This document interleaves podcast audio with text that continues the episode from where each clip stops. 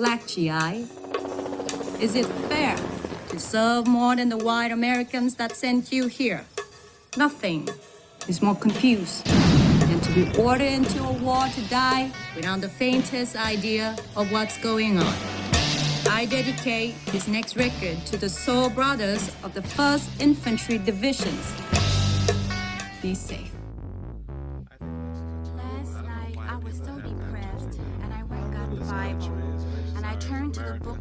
Estamos de volta com o Quebrando a Parede. Aqui quem fala é Lucas Brito e hoje estamos aqui para comentar um dos melhores filmes do ano até aqui, mas claro, é óbvio que o senhor Alex Correia não gostou. Que isso, meu amigo, mas já começamos assim, spoiler na cara. É, e aí, pessoal, como é que vocês estão? Ansiosos aí por mais um episódio do Quebrando a Parede. Hoje vamos comentar o novo filme do Spike Lee, é, bancado aí pela Netflix. E será que foi um filme encomendado para os dias de hoje ou foi um filme que realmente Spike Lee queria fazer? Tá, tá, tá. Malu Maluzita, que se tornou aí uma pessoa de agenda agora nessa quarentena, muito compromissada. Quem diria, né? E aí, gente, tudo bem? Sim, tive que recorrer à agenda, agenda física, sabe? Aproveitei que 2020 foi. Eu sou exatamente aquele meme de que 2020 foi o ano que eu decidi comprar um planner. E olha o que aconteceu, né? Mas foi bom, arranjei utilidades para ele nos últimos dias. E Marvin Pinho. O Marvin, quem, quem é ouvinte aqui do, do Quebrando a Parede, já deve ter percebido que ele é um homem de muita sabedoria, de muito conhecimento. E uma das coisas que, que ele me ensinou nesse, nesse tempo, nesses anos de amizade, é que nenhuma boa ação passa sem punição. Não é, Marvin Pinho? Exatamente, cara. Sempre que você pensar em fazer o bem pra alguém, você vai ser punido por isso. É assim que, que é, regem as leis do universo. Fala, galera, beleza? Muito bem, meus queridos. Estamos aqui hoje para falar de, do novo filme do Spike Lee, Destacamento Blood. Eu queria, eu queria que alguém aqui se arriscasse a falar o título original. Alguém aqui tenta, por favor? Da Fabla. É isso? Do que, que esse filme se trata? Quer que eu fale? Acho que a Maluco sabe ler melhor. Eu sabia que ia ser a Malu. Eu sabia também. Bom, gente, é, o novo filme do Spike Lee, ele vem contar a história de quatro veteranos de guerra que foram para a guerra do Vietnã. Eles são afro-americanos e eles retornam para o local da guerra para procurar os restos mortais do ex-comandante deles e procurar um tesouro enterrado. E aí eles vão lidando com todos os traumas. O filme fala muito sobre racismo, claro, fala muito sobre igualdade, direitos, luta por direitos. E o pr primeiro questionamento que eu tive quando eu assisti foi se esse filme ele já estava planejado para sair nessa data mesmo, ou se eles acabaram antecipando o lançamento, porque se encaixa muito bem no momento e no contexto que estamos vivendo, vocês não acham? Dei uma pesquisada por aqui e esse filme está previsto para o dia 12 de junho, é, desde, pelo menos no mínimo desde 7 de maio. Não foi, não foi adiantado com, com, os, com os últimos acontecimentos, mas ele já estava previsto agora para junho. Maio é que número, só pra eu entender? Cinco, Alex, cinco. Maio é 5, mês passado.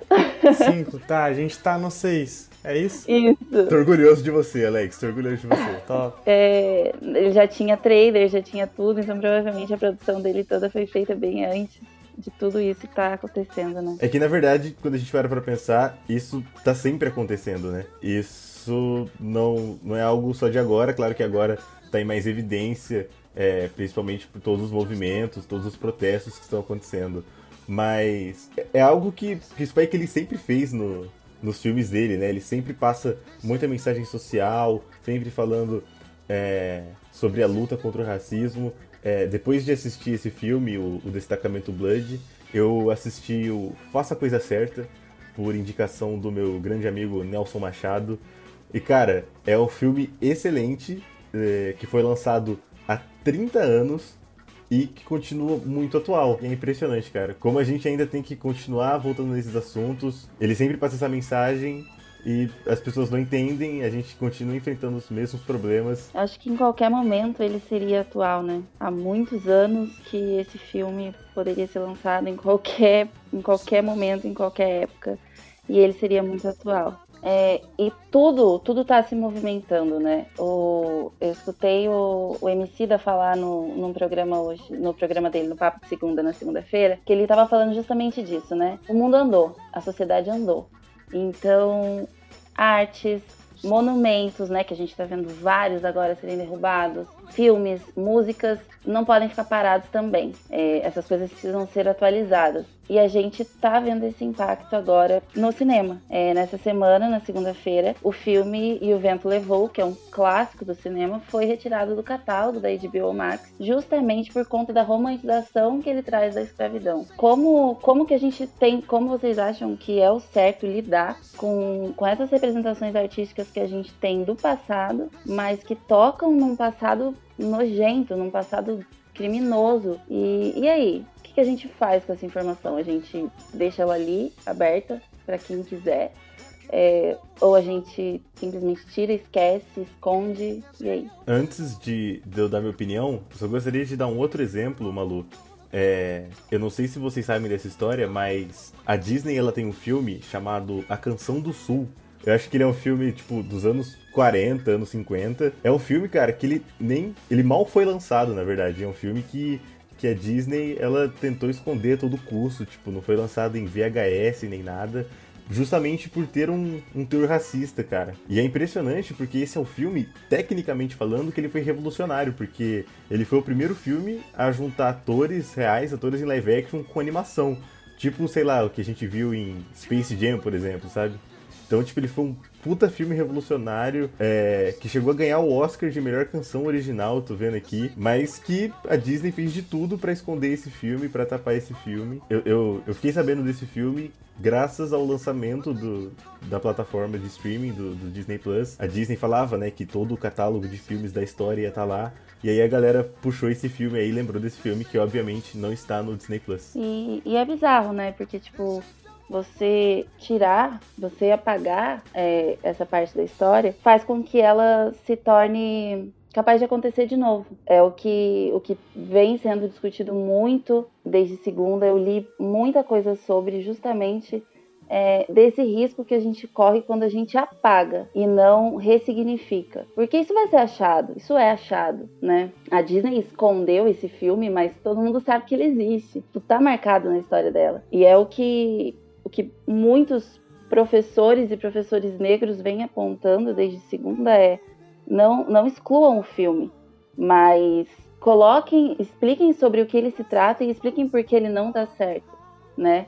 Igual, por exemplo, museus que tratam do Holocausto, museus que, tra que, que tratam do, do nazismo em si, eles não, é, eles não deixam essa história se apagar nunca, porque senão você corre risco dela acontecer de novo. E aí, quando você tem um lugar que não é uma homenagem, ele é justamente um lugar de sofrimento, onde você lembra que aquilo aconteceu, você evita que isso seja naturalizado, né? Então, talvez essa postura que a Disney tomou de apagar da história não, não seja o melhor caminho antirracista se tomar, né? Já que você simplesmente ignora, você finge que isso nunca aconteceu, e se alguém pegar esse conteúdo, você vai agir com ele na maior naturalidade. Tipo, que tá ali tá certo, né? É, e às vezes tem um efeito contrário, né? Por exemplo, eu nunca teria ouvido falar desse filme se não tivesse todo esse lance da Disney ter tentado excluir ele da história e tal. Acredito que o vento levou a mesma coisa. Tipo, muita gente talvez nem conhecia esse filme, e agora com essa notícia de que a HBO tá removendo do catálogo, as pessoas procuram e tal, e esse assunto volta à tona, né? E se não tiver um aviso antes, né? Um tipo, cara, beleza, não for. Ele tem que ser. Acho que contextualizado é a melhor palavra. Não é nem ressignificado, porque não tem como, né?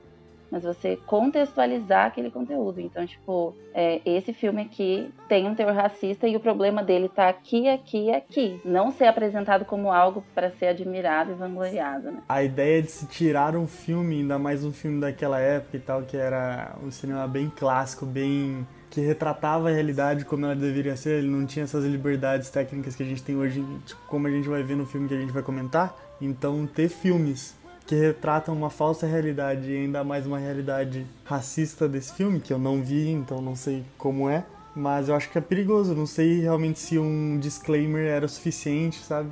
Pra, pra manter o filme lá. Eu, eu, eu odeio que tirem as coisas também de, de circulação. Acho que é, que é importante ver o que as pessoas fizeram e tudo mais. Mas eu sei que esses, esses filmes às vezes mostram um mundo que não era para existir para certas pessoas. E as pessoas crescem vendo esses filmes e crescem com essa achando que isso que eles viram é o normal. E é complicado, né? Você, você disponibilizar isso no serviço de streaming que é barato, é bem acessível e tudo mais. Não é para certas pessoas que estão estudando cinema e têm um discernimento de saber que aquilo é para isso, ou então historiadores, lá, lá, é para todo mundo. Quem ligar o play ali vai ter acesso a esse filme. Então eu acho bem perigoso, assim, ter ter um filme numa plataforma tão aberta quanto essa e tal. Mas tinha, tinha, tinha um outro filme que era tipo o filme da Ku Klux Klan, não tinha? É o surgimento de uma nação, não é? Nascimento de uma nação. Que fez blackface, né? Tipo, esse é um tipo de filme que eu acho que realmente devia ser apagado, sabe? Tipo, devia ter o um registro histórico e, e, tal dele, mas não é algo que, que deveria circular para pessoas sem informação ver.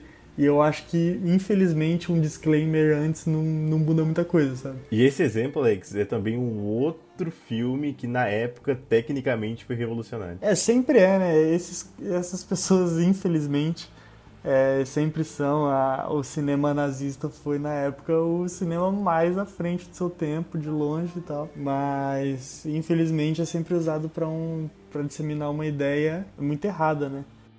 Ain't no sunshine when she's gone. E outro ponto desse filme, ele é o primeiro filme é, sobre a guerra do Vietnã que fala sobre a presença dos soldados negros. Não só fala sobre, né, mas conta a história sob o ponto de vista deles. E, e no filme, eles já jogam pra gente a informação é, de que, mesmo os negros sendo apenas 11% dos Estados Unidos, eles eram 32% na Guerra do Vietnã. E a gente nunca viu ele em filme, eles em filmes, né? Eu, particularmente, não sei como foi a reação de vocês com o filme, mas eu fiquei bem mal. Eu terminei, assisti ele num domingo à noite, acabou com o meu final de semana 100%. Eu, eu me sinto, eu sou muito esmurrada quando eu vejo esse tipo de coisa, porque eu percebo que eu nunca me incomodei, sabe? Tipo, eu nunca, eu nunca tinha parado para pensar que eu nunca tinha visto um filme de guerra com soldados negros na vida, nunca. É bacana que aquele, aquele clipe inicial que, que tem no, no começo do filme, ele já define bem o assunto, né? E acho que a principal crítica do filme é justamente essa, né? É a convocação dos negros é, para lutar no, no, exército pelos Estados Unidos. E eles vão tipo na linha de frente do combate lutar por direitos de liberdade, sendo que eles mesmos são privados desses direitos, né, do, do povo americano. E quando eles voltam pro, pro país depois da guerra eles não recebem o reconhecimento. É, tem até ali um, um momento quando eles acabam de, de voltar ali pro Vietnã, né, eles estão caminhando ali na noite conversando que eles citam um, um, um, soldado super jovem, acredito que eles falam que a idade dele era tipo 17, 18 anos, é, que se sacrificou pulando em uma granada e que nunca recebeu o reconhecimento devido por isso. Mas é, essa parada que a Mala falou no meio do filme eu também peguei assim, caraca, é verdade, eu nunca vi um negro num filme de, de guerra.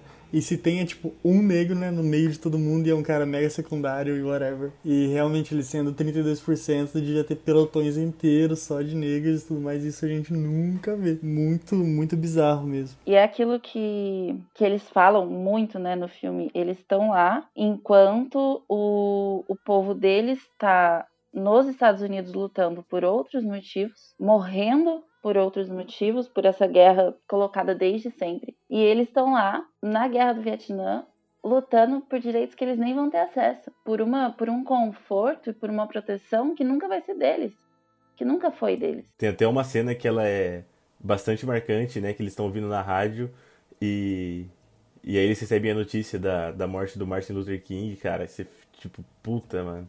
É, a raiva que consome eles naquele momento ali de justamente esse desejo de, de querer estar tá lá no país é, lutando ao lado, do, ao lado do povo deles e não lá defendendo ideais que, que não representam eles para pessoas que não se importam com eles. E o jeito que essa cena existe no filme é algo, mano, muito bom. Porque, tipo assim, se você coloca esse tipo de cena de alguém com um voice-over numa cena aleatória entrando para explicar alguma coisa que tá fora da narrativa, você já acha um lixo, né? Mas o, o filme, ele é tão quebrado num bom sentido, ele começa com um monte de foto e depois ele passa para um, um, um, aspecto todo cinematográfico, depois ele volta para um 4x3 antigo, é, e depois no final ainda tem outra coisa, ele é tão quebrado, ele é tão tarantinesco, bem feito e tal, que quando entra qualquer coisa você aceita, né? Não importa o que entrar, você vai aceitar e tomar como uma decisão acertada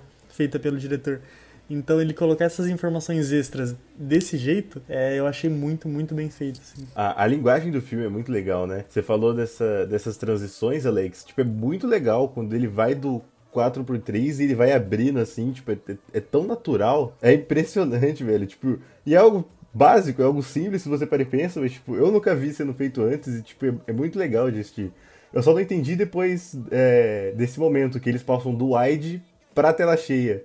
Sabe, parece quando você tá, tipo, jogando videogame, aí quando entra a cutscene, ele fica com, com as faixas ali, e aí quando vai voltar pro gameplay, as faixas saem e enche a tela, tipo, esquisito. Essa, essa eu não entendi. É, eu, eu também não lembro agora, mas, tipo, geralmente é pra dar uma, realmente uma glorificada, né, porque o o 235, que é como chama essas barras pretas em cima, é geralmente para esses filmes clássicos e tal. É, a partir do Ben-Hur lá, começaram a usar esse tipo de lentes e ficou na cabeça de todo mundo que o cinema de verdade é feito com isso e é desse jeito. Então eu acho que o, o diretor quis passar essa sensação de agora isso aqui é importante ou então algumas cenas, eu acho que quando eles estão andando lá na rua da, da cidade que eles estão e tal, tem essas cenas porque são é algo bem cinematográfico hollywoodiano, assim. Acho que ele quis passar essa, essa intenção também.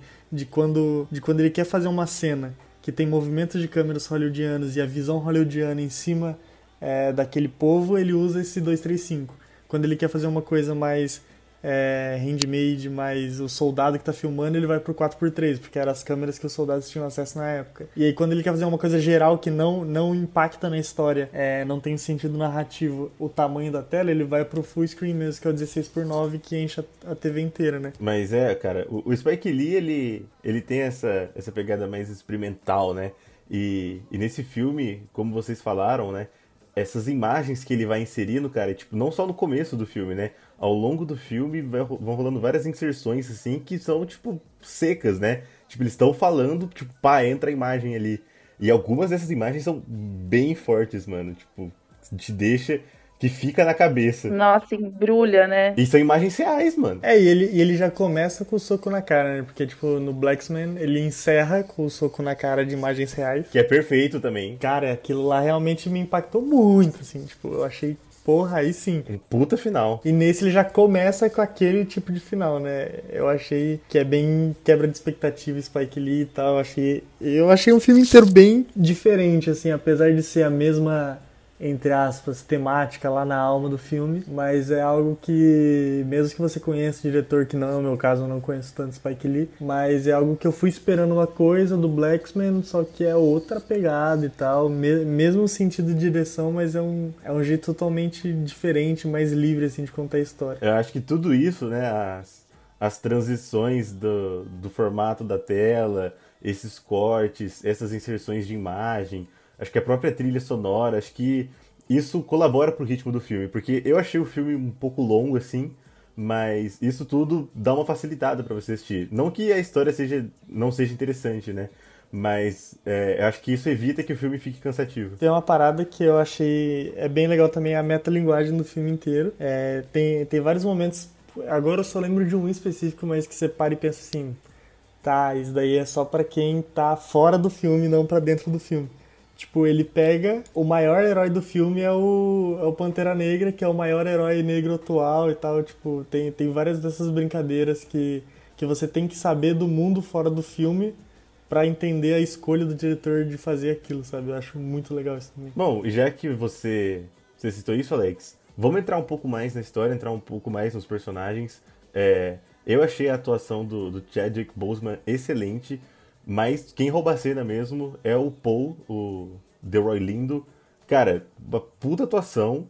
Acho até aí que é, já entrou no, no termômetro do Oscar, já essa atuação dele foi chama muito atenção. É uma atuação bem, bem extrovertida, né? Ele é um cara é, quase beira ali o, o caricato, mas ele consegue te manter ali dentro da história, tipo, ele não faz nada que seja muito muito brega, mas mas ele é, né? Ele é ele, o jeito que ele fala, o jeito que ele se movimenta e todo o texto dele também, principalmente naquele momento que ele tá surtado, que ele começa a falar sozinho. É, mas é uma, é uma puta atuação. O segundo monólogo dele eu achei muito bom. É a segunda vez que ele surta e ele tá falando sozinho. E, a sensa... e os sentimentos que ele causa na gente também, pelo menos em mim, era que eu tava assistindo, eu, eu ficava numa linha tênue entre o amor e o ódio o tempo inteiro, assim. Com ele, né? É, tinha momentos que eu gostava demais do personagem. Tinha hora que eu tava assistindo que eu tava injuriada, que eu tava irritada com ele. É, a cena que eu mais senti isso foi, foi naquela cena que não me deixou nem respirar, do, a hora que o filho dele pisa na mina. E você fica, eu pelo menos fiquei muito envolvida com ele naquela cena. Você sente uma empatia gigantesca, tipo, mano, é o seu filho que tá com o pé em cima de uma mina, tá ligado? Você constrói toda aquela cena, tudo aquilo, uma relação super gostosa com ele, super da hora, não sei o que, vive aquilo. A hora que acaba, tipo, e ele já coloca os caras lá que desarmam as minas ajoelhados, pede pra amarrar e começa a atacar o, o terror, você já fica, caralho, velho. Já tá me irritando de novo, tipo, é uma, é uma relação que fica o tempo inteiro mudando, né? Ele é um personagem que ele é muito conflitante, né? Vamos dizer assim, é muito controverso. E desde o de começo já vê isso, né? Porque eles apontam lá o fato dele ser negro e ter votado no Trump. E aí, novamente, o Spike Lee coloca uma, uma imagem real nesse momento. E aí tem esse lance com o filho, que você tem esse momento é, que assim, no começo ele já estabelece que ele não tem uma relação muito boa com o filho, mas aí ele tem esse momento da bomba e você pensa, bom, acho que esse aqui é o ponto de virada da relação deles. Mas aí, sei lá, duas cenas depois, ele fala que, porra, você, não, você nunca vai ser meu filho, não sei o quê. Cara, tipo, é, é muito 880 toda hora, né? Intenso, né? O Paul, ele é claramente o mais traumatizado, ele é o mais afetado. E, e a gente já imaginava o motivo desde o início, né? Não sei, eu acho que desde a hora que começaram a tratar a morte do, do Norman, a gente começa a imaginar que ele teve alguma relação, né, com aquilo, direto ou indiretamente, porque ele era muito traumatizado, né, com a, com a morte em si. E aí o Spike Lee joga que ele, tipo, puta paradoxo de que ele é o único, o único apoiador do presidente Donald Trump, né? E por quê? O que vocês acham? O que vocês acharam dessa escolha? Por que essa escolha do Spike Lee? O Paul era o mais traumatizado, foi o negro que mais se ferrou ali entre eles durante a Guerra do Vietnã, que foi justamente os Estados Unidos que mandaram eles para lá. E aí, um dos caras mais afetados por essa política super racista é o que foi lá e votou num presidente extremamente racista. Ah, eu acho que a visão mais simplista disso é que só maluco realmente vota no Trump. Mas acho que já tem essa, essa ideia de que meio que tá cavando a própria cova, sabe? Você votando nesse cara é o cara que vai te foder depois, e isso é um clássico em, aqui no Brasil, é clássico em todos esses extrema-direita, que é tipo a classe média querendo liberalismo, essas paradas assim. Tipo, você tá cavando a sua própria cova, tá ligado? então, eu acho que isso, esse é um ponto que ele queria passar bem, para mim foi isso, tipo, claro que esse cara ia apoiar o Trump, sabe? Não precisava nem no boné. Nossa, tem o boné ainda, né? Eu acho que o boné foi tipo assim, e ele coloca com, né? Com. e, sempre ele, e depois o vilão, que é o, o cara que fode todo mundo, coloca o boné dele e tal. É tipo. Isso, isso que eu gosto também do, do Spike Lee. Ele é tipo, é isso que eu sou e é isso aí, galera.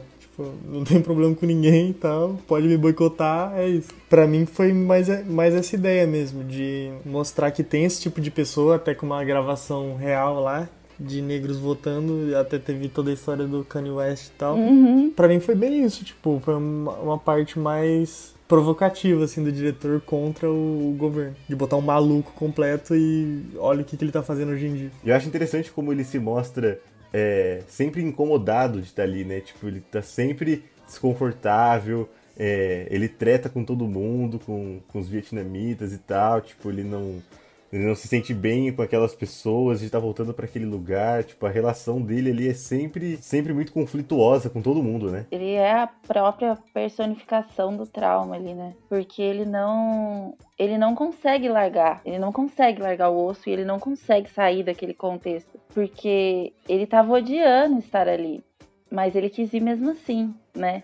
E ele já se mostrava contra tudo e frustrado com tudo desde o início, mas ainda assim ele estava lá, né? Porque ele simplesmente não, não consegue deixar isso para trás. O que eu acho que pode ter até influenciado na escolha do Spike Lee de não ter trocado os atores para representar o passado e o presente. É, isso eu achei até um problema, se assim, era um filme de quatro pessoas, mas só duas ali tem, tem destaque e uma carrega, né? Eu acho que outros, os outros dois, tirando o cara que tem o um envolvimento com a... Como é que chama aquela moça? A vietnamita. Tien. Isso. Tirando ele e esse cara, os outros dois são mega aleatórios, assim, tá? Não tem destaque nenhum. Tem outro cara que pula na granada lá, que é um pouco mais também, mas é, eu não, não, vi muito desenvolvimento, assim, da, narrativa desses dois. Não sei por que eles estavam ali e tal. Mas também, nesse cast, meu Deus, eu tenho que comentar aqui rapidamente que um dos meus atores favoritos estavam nele. Ele é o, o mais gordinho, assim, da equipe do... que desarma as bombas. Ele, ele tá no Eutônia também com um personagem inacreditável. Vocês têm que assistir Eutônia com a Margot Robbie. E ele faz um personagem incrível. E cara, eu amo todos os trabalhos desse homem. Por favor, procurem. O nome dele é Paul Walter Hauser. Muito bom. E os dois fizeram Infiltrado na Clã também, né? Tá mesmo, mano, ele é muito bom. eu olho, mano, ele é muito bom esse cara. Mano, sério, eu amo ele, tipo, não tem como você não gostar dele. E cara, eu acho que o ponto que, que eu mais gostei, assim, na história toda é...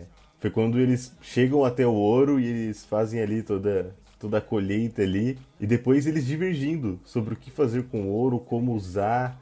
É... Até o Alex falou, né, um dos um dos personagens que passa, que passa despercebido, que não é tão bem desenvolvido.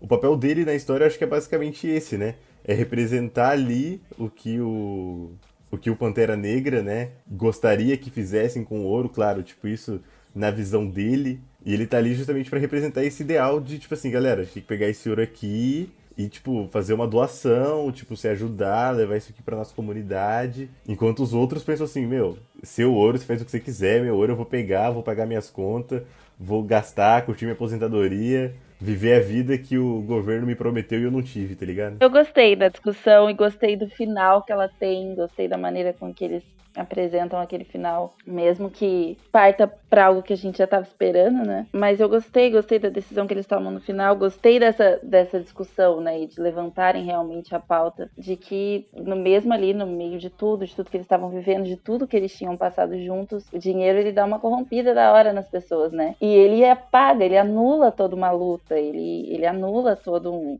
um, um, ideal que a pessoa tenha por trás. É, eu acho que puxa até o que o Alex comentou, né? Tipo, de, da, da fisgada e de falarem do voto, por exemplo, no Donald Trump, né? De que a, a busca por um, por um estilo de vida, principalmente financeiro, é, melhor, ele faz com que, com que as pessoas apaguem seus valores, seus princípios, suas lutas e vida que segue, sabe? É, e aí eles precisaram passar por um puta perrengue lá para realmente reviver o, os ideais deles, que foram muito vivos com eles quando eles estavam indo buscar, né? E que morreram lá de novo quando eles tiveram que pisar naquele lugar onde eles viveram tanto trauma e, enfim, que, e ainda aconteceu toda a tragédia de novo, né? Oh, mas é que, cara, a, a parada do ouro, ela funcionou até para mim, tipo a maneira como o ouro brilha nesse filme, tipo, quando eles abrem a caixa pela primeira vez, quando eles estão segurando na mão e, tipo, reflete no rosto deles, tipo, mano, aquilo enche o olho demais. Cara, mas o que a Malu falou me, me destravou aqui a mente, mano. Agora eu vou transcender, vocês estão preparados? Cara, o ouro é uma analogia direta e digo mais, clara contra o anarcocapitalismo. Explico agora. Primeiro, é uma fonte de renda que vem de uma força maior governamental e é desviada e as pessoas têm que proporcionar um líder daquela micro-região para saber o que fazer com esse dinheiro. E depois que esse líder morre, as pessoas cagam pra tudo e fazem o que elas quiserem com aquela porra de dinheiro, entendeu? Por isso que não deu certo no final, entendeu? Todo mundo acabou morrendo, todo mundo acabou se fudendo, e algumas coisas deram certo, outras não. Então, cara, pra mim, é isso, entendeu? Perfeitamente aplicado. Malu abriu minha cabeça, agora esse filme tá muito melhor. Entendeu? Adorei a fisgada no sistema social e econômico do Spike Lee. Vocês são muito bobos. meu Deus. É, uma coisa que comigo, eu não sei como é que, como é que foi com vocês, mas que funcionou muito para eu ficar tensa demais assistindo, é, foi o, o aparecimento daquela francesa, é, quando ela conta, né, pro, pro é David, né, o filho do, do Paul, é, que eles desarmam minas e tal, e aí você fala, ok, né, estão indo pra floresta, cheio de mina lá e tal. Gente, eu não respirei desde a hora que eles acharam o ouro até a hora que o primeiro cara explodiu. Porque eu ficava o tempo inteiro, a hora que ele, que ele acha a primeira barra de ouro e que, tipo, e ele começa a cavar e ele bate no bagulho, eu falo, ok, se fosse uma mina já tinha explodido, né? Só que a partir daquele momento, gente, eu não parava. Tipo, eu fiquei tensa e esperando explodir a qualquer momento. E, mano, a cena que o primeiro cara explode é o tipo de. Tipo, é a típica cena que você sabe que vai dar merda, né? tipo, o cara tá falando e ele tá com raiva e ele tá andando para trás e você fala, mano, ou esse cara vai tomar um tiro, porque já tinha aparecido uns, uns vietnamitas, né? Tipo, espionando eles ali de longe ou ele vai pisar numa mina. Você fala, esse cara vai morrer agora, vai dar merda agora. Vai explodir, velho. E ainda assim, tipo, a cena é muito absurda, né? Tipo, o jeito que o corpo dele fica depois, mano. Tranquilo. Spike Lee pra caramba. Se bem que, de novo, né? Comparado com as imagens reais que aparecem, isso aí passa de boa. Não é nada, exatamente. Então, mas o filho, o filho dele, ele era do bem ou do mal? Porque no começo é claramente do mal porque ele queria dinheiro, mas depois parece que ele é do bem porque queria cuidar do pai dele. Não entendi, assim, no final das contas. Eu não entendi. Tipo assim, assim, na conversa que ele tá tendo no barco com o cara que namora a moça, ele parece que fala assim, não, tô aqui por causa do meu pai e tal. Mas eu não sei se ele tá metendo louco ou se é. Porque não existe meio que meter louco na narrativa, né? Então eu não entendi. Se ele era do bem, do mal, o que, que acabou, entendeu? Eu acho que ele tá ali, mano, para representar meio que a passagem do legado, sabe? Eu acho que até tem um, uma fala ali no final que eles falam, tipo, ah, vocês. É, você não mata o, o destacamento Blood, né? Tipo, você não tem como matar a gente. A gente sempre se renova, a gente sempre. Alguma coisa assim, né? A gente sempre se transforma e tal. Então eu acho que era mais nesse sentido, assim, como se o, o filho dele agora estivesse entrando pra, pra esse grupo, assim. Sim, faz sentido, que depois ele atira, né? Eu não sei nem se, se existe realmente, se foi. Porque eu achei. Depois que eu assisti, falei, ok, por que os franceses, né? Além não só pelo fato deles terem sido colonizadores da França, né? Mas, tipo, da França, não, do Vietnã. Mas por quê, né? E aí, tipo, quando, quando chega no final e eles passaram o filme todo, tipo, desconfiando da, da Tien, né? Que era vietnamita. Tipo, eles estavam ali de novo, é, aliados a um cara francês, com medo da vietnamita, e no final eles foram traídos pelos franceses, tipo, e de novo, né? Que foi ao lado deles que eles lutaram na guerra para lutar contra um povo que não tinha feito nada para eles, por um povo que nunca fez nada por eles, né? É, e, tipo, mas desde, desde o começo eles suspeitam dela, né? Desde o começo. Tem todo o lance da arma e tal, desde o começo eles ficam suspeitando dela. Malu gênia. Mas eu achei, na minha opinião, acho que não foi, tipo, não foi por acaso ele ter colocado que, tipo, não, a Tien não estava participando da traição, sabe? Tipo, mais uma vez provando que os vilões ali contra eles nunca foram os vietnamitas, né? Malu gênia, puta que pariu, puta que pariu. Malu é isso, isso é Malu.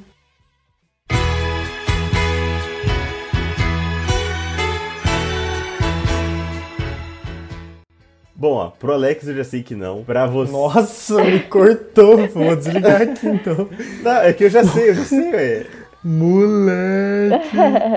Agora eu fiquei triste. Posso deixar minha recomendação ou não, Lucas? Posso antes de. Mas para vocês, esse é o melhor filme do ano até aqui. Cara, para mim, eu acho que sim, hein? Entre os que eu vi esse ano, eu não lembro de ter visto nenhum melhor filme lançado em 2020 até aqui. Sei lá, não sei. Acho que sim. Olha, pra mim, até aqui também foi o melhor filme do ano. Mas, ó, pra vocês que amaram esse filme e outro filme que é bem melhor do que esse, com uma temática de ur urbana negra e tudo mais, é o filme daquele escritor do Pantera Negra, que eu esqueci o nome, dirigido por ele também. Tem na Netflix. É do Ryan Coogler, né? Isso. Não é do Ryan Coogler, isso foi fake news. Não é? Oxi. É o outro cara. É do outro roteirista de Pantera Negra que eu não sei o nome. Mas ele é bom, mano. É bom. Foi bom esse filme. Muito mais minimalista, muito mais simples, muito mais Moonlight, muito melhor. Assistam. Chama Dia Sem Fim. Não, é, o filme é realmente muito bom. Você viu o filme? Vi, mano. E não achou melhor? Não.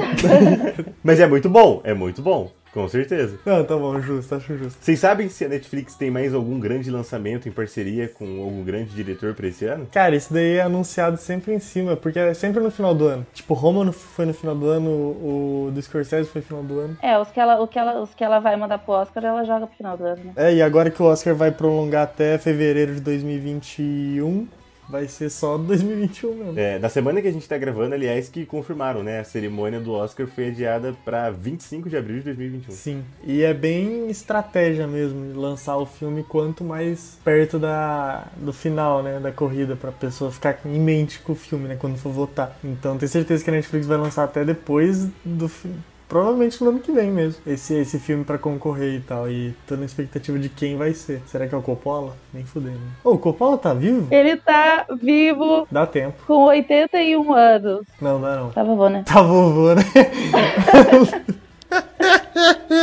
Mano, é muito bom.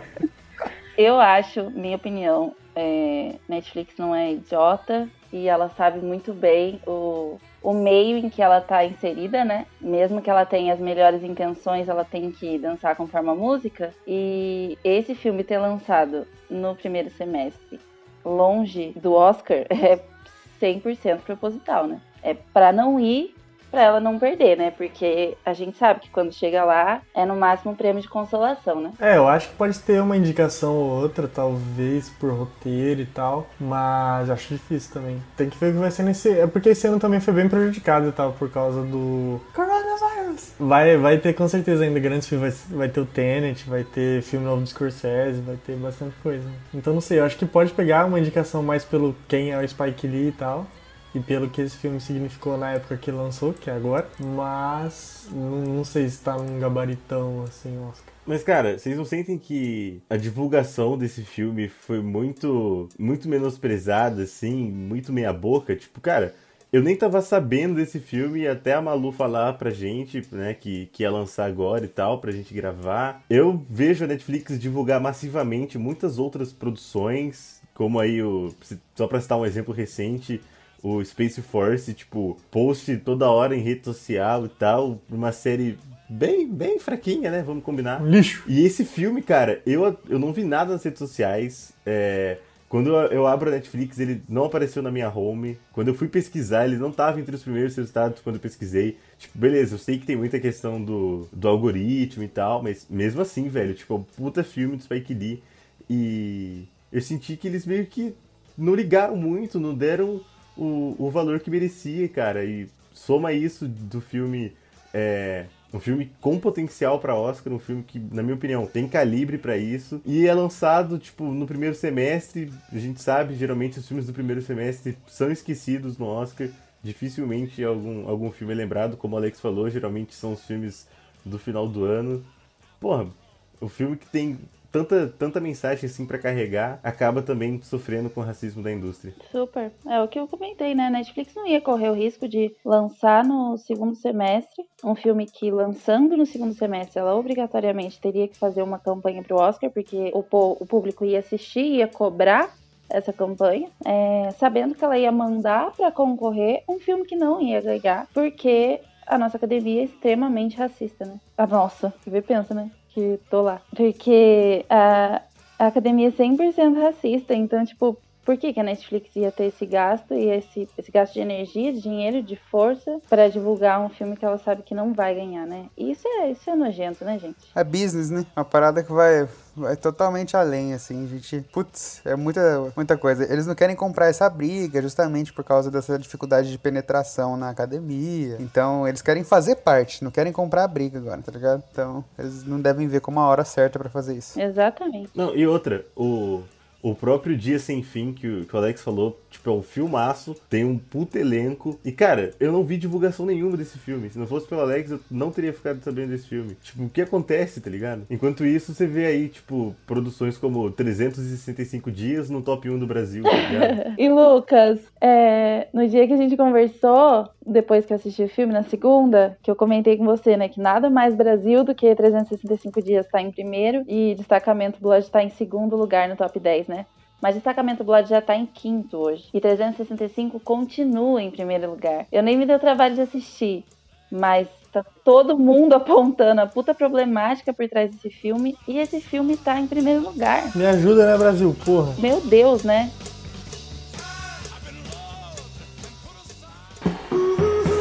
É que eu, eu saí do filme com uma, com uma sensação de tipo, porra, os caras leram esse momento, encheram de grana assim, deram a máxima de liberdade possível pro diretor, mas é tipo um, um filme comprado, tá ligado? Não é um filme que o cara queria fazer faz anos e tal, e aí foi, fez e ficou uma obra. Parece que foi assim, cara, a Netflix parou naquela reunião assim de roda e todo mundo branco, claro, e falou assim: a gente precisa fazer um filme pro que tá rolando aí no momento. O que, que tá rolando no momento? Aí pegou lá coisas, coisas políticas e coisas.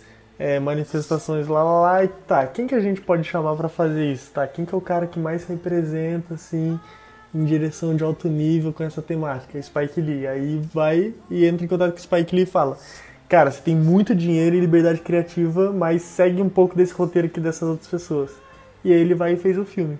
Eu, eu meio que saí com essa, assim, opinião. Que não sei se é negativa do estúdio querer fazer isso. Eu acho que rola muito. Mas eu acho que, que perde um pouco, assim. Eu, eu fico com um rancinho, assim, às vezes. Foi isso que estragou o filme pra você, mano? Eu não sei, eu saí com esse sentimento negativo, que pra mim é negativo. Ser um filme, tipo, pro mercado, tá ligado? Não pra arte, entre aspas, assim. Ser um filme programado pra fazer o, o sucesso dele ali nesse momento, tá ligado? Que é, que é muito o que a Netflix sempre faz. Tipo, a gente já comentou aqui outros filmes que é muito isso. Tipo, contrata o cara certo pra dirigir do jeito certo, pra bater com as pessoas certas, porque eles têm esse algoritmo muito bem feito já, né? Tipo, quem assiste, em qual momento e lá lá lá. Então eles conseguem. E tem muita grana. Então acho que eles conseguem fazer esse processo mecânico de cinema, que é algo que eu não curto muito. Tipo, eu prefiro que as pessoas tenham as histórias pra contar do que criar histórias só pra preencher um buraco. Mas, Alex, só, só pra te refutar com dados, Argumentos! de acordo com a Wikipedia, a maior fonte de informações da, da internet, Concordo. a primeira versão do, do roteiro desse filme foi escrita em 2013, mano. Não, sim, mas tipo, quem, quem, quem tá lá, tá ligado? Quem, quem é o. Como é que eu posso dizer? Porque assim, a produtora que seleciona todo mundo, né? Quem que vai dirigir e tudo mais. E eu acho que a escalação, o momento, tudo isso é muito bem planejado, sabe? E eles têm acesso a um milhão de roteiros. Com certeza tinha outros milhares de roteiros da mesma temática é, que também funcionaria nesse mesmo esquema. Mas eu acho que fornecer a grana e escolher o roteiro, eu acho que é o que menos impacta, sabe?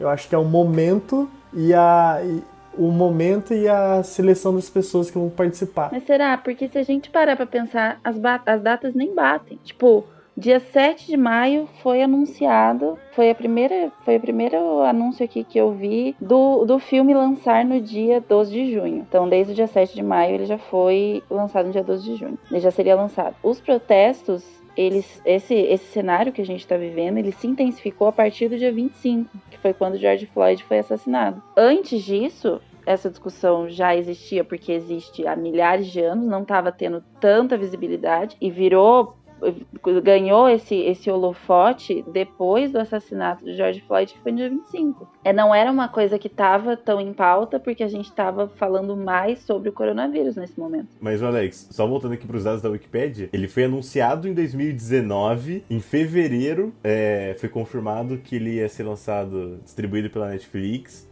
e aí, tipo, anunciaram o elenco todo e tal. E ele começou a rodar em março de 2019. Então, tipo, é um filme que já tava aí, tá ligado? Pra sair. Em março, é, é um filme, é bem isso mesmo. Porque eu fiquei com essa sensação de ser um filme rápido de fazer, sabe? Eu, eu achei um filme bom, com certeza. Ruim ele não é. Mas, tipo assim, comparado ao Blacksman e tal, que é do mesmo diretor, mesma temática, lá, lá, lá, eu acho que é bem inferior, assim, ao Blacksman. Não, eu também acho muito melhor. O Infiltrado na Clã, pra mim, é a obra-prima do Spike Lee. Sim, mas eu não, eu não digo que, eu não digo que é ruim, não. Mas é que é filme de guerra também, né, gente? Ah, mas é um filme de guerra diferentão, pô. É um filme de guerra totalmente diferentão, mas é um filme de guerra, né? A gente tem os clichês de guerra, é, enfim, só que contado de uma perspectiva diferente, né? Com uma temática não antes trabalhada. Sim, eu achei, tipo, a direção realmente é muito boa, porque é o Spike Lee e com, com liberdade para fazer o que ele quiser. Mas não sei se, tipo, se essa era a melhor forma de passar essa mensagem que ele tava querendo passar e tudo mais. Não sei. Eu, pelo menos, me, me saí meio, sei lá, não animadão que nem eu saí no Blacksmith. Tipo, pra mim esse filme teve uma barrigona, assim, no, na primeira hora. Não sei, não sei o que, que eu achei, assim, não. não. Não é ruim, mas eu não recomendaria para ninguém ver, não. Como eu recomendo o Blacksmith. Recomendo sim. Achei um, um filmaço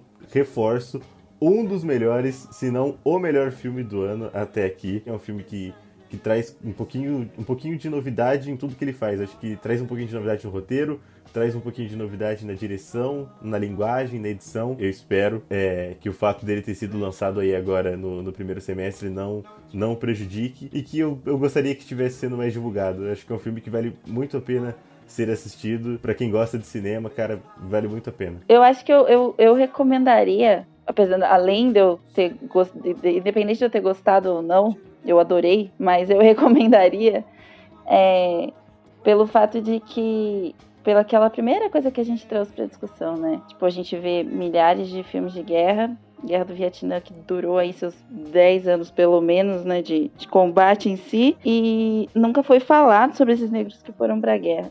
Então esses caras, além de irem para lá, morrerem, verem seus amigos morrerem, é, verem pessoas da sua cor morrerem, eles voltam para cá com todos os traumas que todos eles voltam, só que eles ainda precisam lidar com o fato de que eles simplesmente são esquecidos, né? Tipo, eles foram e ninguém fala sobre isso. Eles foram e quem protagoniza e quem é o herói em filmes sobre a guerra do Vietnã e quem fala sobre, sobre os traumas é o Stallone chorando em Rambo. Então, tipo, esses caras mataram crianças lá do mesmo jeito. Esses caras foram forçados a ir para lá para morrer por como eles mesmos falam, por direitos que eles nem iam ter aqui quando eles chegassem. E caralho, velho, ninguém fala disso, sabe? A gente nunca. E a gente nunca se incomodou sobre isso. Tipo, a gente, como espectador, a gente assiste e acha que tá tudo beleza, né? Beleza, mas um filme aí de brancos indo pra guerra. Beleza, né? Essa galera simplesmente não existiu lá, então eles têm que voltar traumatizados. Tratar esse trauma que provavelmente nunca vai passar e, e ainda lidar com o fato de que ninguém nem sabe que eles estavam lá. Ninguém nem lembra que eles estavam lá. E ganhar mais trauma ainda, né, Malu? Exatamente. Viver num mundo que é um puta trauma o tempo inteiro, né?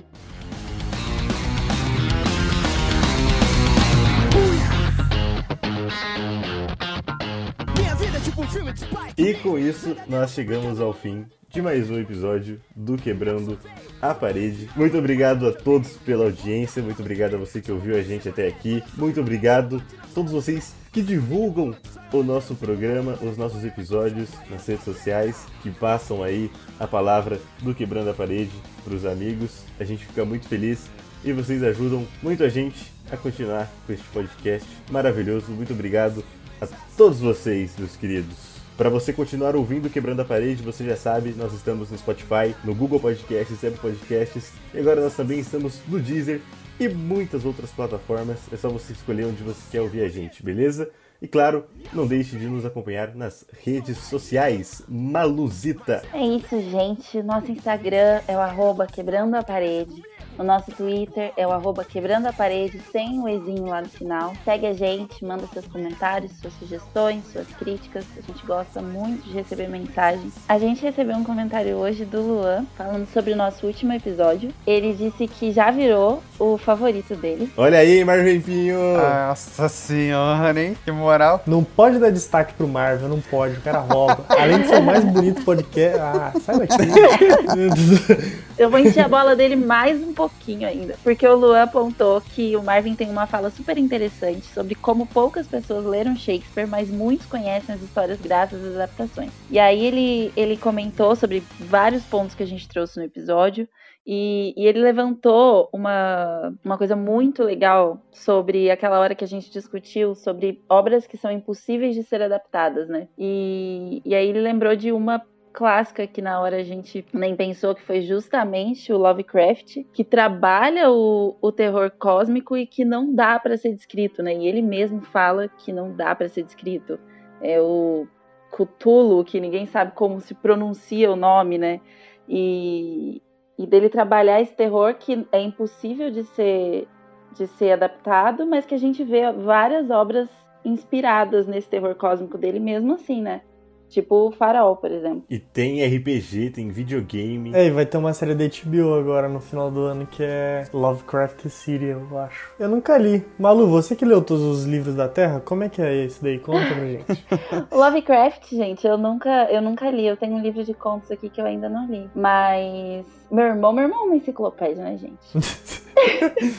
eu cito meu irmão em todo episódio. Ele, ele leu e, e, ele fala justamente disso, que era é, é, um terror que as pessoas não conseguem descrever, literalmente. Ele trabalha e os personagens, eles enlouquecem de medo, é, justamente por eles não conseguirem explanar isso. Eu já li, acho que, O Chamado do Cthulhu, é, um conto do, do Lovecraft, é, é bem isso, tipo assim, ele não descreve o que a pessoa tá vendo, ele descreve só o medo da pessoa, sacou? Então, tipo, você fica com medo, a sua atenção vem do que a pessoa tá sentindo e não do que ela tá vendo necessariamente. Entendi nada.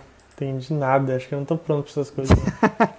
mas mas é, é, uma parada tipo o bebê de Rosemary, tá ligado? Tipo, você não vê o bebê, você assusta com as pessoas. A bruxa de Blair. Isso, isso. Mas ele. O Luan falou que ele acredita, Alex, pra sua felicidade, que o nome do vento seria adaptável. E ele fala que. Ele comenta aqui, lembrando que Percy Jackson demorou 10 anos para escrever o roteiro. O roteiro ficou perfeito. E Senhor dos Anéis ficou perfeito também. Mesmo não sendo idêntico ao livro que ele acredita ser impossível. Enquanto o Hobbit que é bem mais simples, ficou uma merda. E aí ele se ofereceu a te emprestar os livros de Senhor dos Anéis, Alex.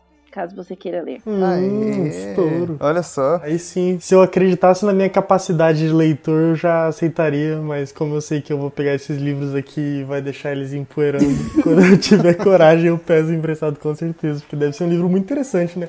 Que eu realmente, eu acho que todos os livros de ficção que eu li são medievais e tal, e é uma parada que eu realmente gosto muito. E Senhor dos Anéis é referência, né? Eu li, eu li outro livro do, do Tolkien, que é tipo Meu Dragão, alguma coisa assim.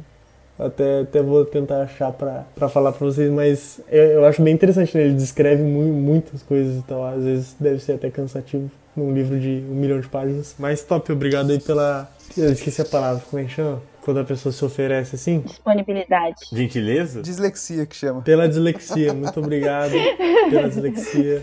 E é isso. Indicações aqui para este episódio, o que vocês prepararam? Cara, eu não, não tô assistindo muitas coisas, tô assistindo só para gravar porque não tá fácil, sabe, essa vida. Mas me veio um na cabeça que eu assisti recentemente, eu nunca tinha assistido. E amanhã no caso já hoje, já que já, sou, já é meia-noite aqui no dia dessa gravação, é dia do Cinema Nacional. E eu nunca tinha assistido, eu assisti recentemente Central do Brasil. Nossa! Palmas. Eu estou completamente apaixonada, recomendo para todo mundo. É um filme lindo do início ao fim. Fernanda Montenegro é rainha demais. Eu, eu li a biografia dela esse, é, esses tempos e eu fiquei sabendo uma coisa sobre a escalação do ator Mirim principal que eu nem imaginava da história, né? Ele foi simplesmente selecionado, literalmente, num, no. Eu não lembro se ele, se ele encontrou com ele no, no terminal, acho que foi no terminal rodoviário. E eles estavam fazendo testes há muito tempo para poder encontrar o menino ideal para o papel. E aí esse menininho era engraxate e ele chegou pedindo para engraxar o, o sapato do, do, do Walter Salles. E ele não. Só que ele falou: Eu tô de tênis. tipo, não tenho que engraxar. E aí o menino falou: Falou, ah, então me paga um lanche, que quando você voltar aqui de sapato, eu eu engraxo pra você, de graça. E, e aí ele pagou o lanche pra esse menino, e eles conversaram e ele perguntou se ele não queria fazer um teste. E ele ficou meio assim, não sei o que, ele entregou o cartão com o número dele de telefone, e aí uns dois dias depois o menino ligou, perguntou se não podia levar um amigo dele junto pro teste, não sei o que, não sei o que, e ele fez o teste, ele passou, e hoje ele é a criança que estrela o filme. Caraca, que foda. Pra mim isso engrandeceu ainda mais. Nossa, sem dúvida. Então, enfim, assistam, gente. Mas é um filmaço. Agora, só complementando aí, pesquisem sobre Walter Salles, Banco Itaú e o primeiro cinematógrafo importado pro Brasil que vocês vão se chocar com as, com as informações que vão se encontrar. Acho que rende um episódio, hein, Alex? Não rende não, não quero botar minha língua nesse papo aí não, entendeu? Tô de boa. Pesquisem por vocês e, e espalhem a informação. Marvin Pinho, o que, que você traz pra gente hoje? Cara, eu vou indicar, na verdade, uma parada que todo mundo já conhece, mas por causa do tema desse programa, eu vou propor que as pessoas prestem atenção em outra coisa. Eu comecei a assistir de novo, tipo, desde lá da primeira temporada, um Maluco no Pedaço. E, cara, tem muita referência, tipo, à luta pelos direitos civis nos Estados Unidos, tá ligado? Muita referência. Eles citam, tipo, desde o comecinho, o segundo e terceiro episódio, do tio Phil ser super envolvido, e desde o começo tá, tá envolvido com toda a parada, e, e que ele é reconhecido por isso. E a, como advogado ele trabalha com isso, saca? Tipo, e quando, sei lá, assisti moleque, né? Nem tinha me tocado, nem sabia do que se tratava. Então, pra galera aí que, assim como eu, assistiu mais nova, assiste de novo, presta atenção nessas, nessas coisas aí que tá tudo lá. A minha indicação de hoje, provavelmente, a, a essa altura, é, todos vocês já ouviram falar, muitos dos nossos ouvintes também já devem ter ouvido falar, mas eu não posso deixar de citar aqui no Quebrando a Parede The Last Dance, o arremesso final, a série documental é, sobre o Chicago Bulls e Michael Jordan, é, foi produzida pela, pela ESPN em parceria com a Netflix. É, já está completinha lá, ela, ela foi lançada um episódio por semana, mas já está completinha, os 10 episódios. Foi facilmente um, um, dos melhores documentários que eu já assisti na minha vida, uma das melhores coisas que eu já assisti esse ano, uma produção excelente, excepcional, uma aula de como contar história, de como fazer um documentário. E aqui, quem vos fala aqui, Lucas Brito, é uma pessoa completamente leiga, completamente alheia ao, ao basquete. Mas, cara, mesmo assim, essa série ela é incrível. Eu e meu pai ficamos fissurados assistindo. Vale muito a pena. Roteiro excelente, edição excelente. E é uma história muito, muito bacana de acompanhar. Para quem gosta de esporte em geral, cara, vai ficar muito empolgado assistindo essa série, eu tenho certeza. Então, fica a dica: The Last Dance, arremesso final da Netflix e é um conteúdo muito, muito bom. Alex Correia, fecha aí. Pô, não pensei em nada para indicar não, na real, mas eu acho que é um excelente filme que todo mundo devia ver fora da, do padrão hollywoodiano. Chama Old Boy. É um, é um filme coreano, acho que é um dos, dos diretores mais aclamados assim da, da geração do Bong Joon-ho mesmo. E é, é meio que uma história de um cara que ele, ele é preso e tal, e não sabe por quê, nem por quem, aparentemente ele não cometeu nenhum crime, e aí você descobre que depois de X anos ele, ele é solto, sem mais nem menos, e você descobre, né, o porquê que isso aconteceu e o que, que ele faz depois que ele é solto, depois desse todo o tempo sem saber o porquê ele foi preso. Então acho que vale muito a pena, eu acho que tem na Netflix sim. Tem que tomar cuidado porque tem uma versão americana dele, que né, é a versão americana de um filme bom. Então procurem, é muito bom e fica a minha recomendação despreparada de hoje. Bom, eu preciso aqui agradecer cada um de vocês. Nós estamos gravando no começo da, da madrugada de sexta-feira. Obrigado a todos pelo esforço, pelo sacrifício de estar aqui. Obrigado, Alex Correia. Uhul! Obrigado, Malu. Uhul! E claro, obrigado, Marvin Pinho. Uhul! Conte sempre comigo, às vezes não. É nóis. e claro, muito obrigado a você que está ouvindo. Um beijo e até o próximo episódio. Tchau, pessoal. Valeu, galera. Falou! que essa gente aflita se agita e segue no seu passo. Mostra toda essa poesia do olhar, deixando versos na partida só cantigas pra se cantar. Naquela tarde de domingo.